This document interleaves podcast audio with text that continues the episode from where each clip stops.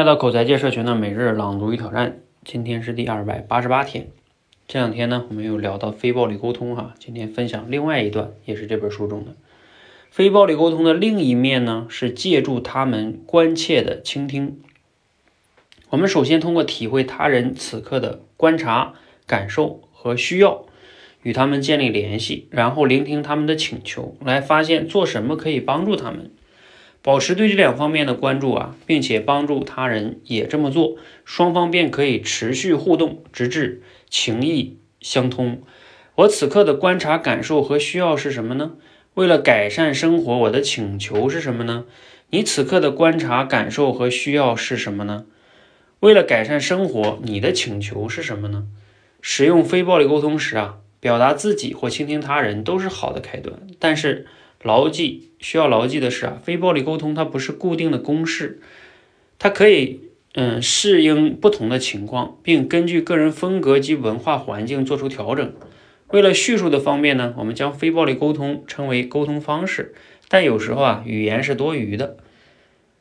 非暴力沟通的精髓就在于对其四个要素的觉察，而不在于使用什么字眼进行交流。好，内容呢来自于马歇尔这本书《非暴力沟通》。那读了今天这内容哈，你有哪些感想？其实我想特别说一下，就是他说的啊，我们之前也分享过非暴力沟通的四个要素，它指的就是观察、呃感受、需要和请求。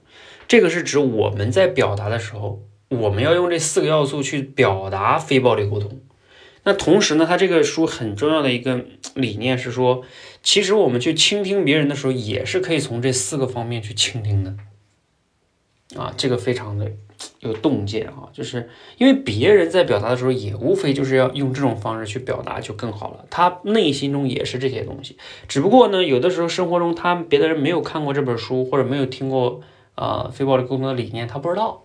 而你去帮他听的时候，你可以从这一方面去听，相当于你帮他梳理了他到底要怎么表达才能真正表达出他想要的，而不是说。他用暴力的方式，他也不知道他应该怎么样用非暴力的方式。如果你能帮他用非暴力的方式去表达了，哇，那你们之间的沟通就能越来越良性了。所以这个非暴力沟通也能提升大家倾听的能力，这个是非常非常重要的哈。而不仅仅是说自己在那里非暴沟通的非暴力沟通的表达，你会发现很多的时候就是你在那用这种表达，对方还是在跟你暴力的表达，那可能你又忍不住了。啊，那这个时候呢，可能你们的沟通又失败了，又陷入了暴力了。所以你要用非暴力沟通去倾听，去帮助对方梳理，平同时呢，你自己也用这样的方式去表达，你们的沟通就会陷入更好的一种良性的循环，也就会进入到非暴力沟通了。好，希望大家一定要运用好它，去不仅去表达，还要去倾听，这个非常重要。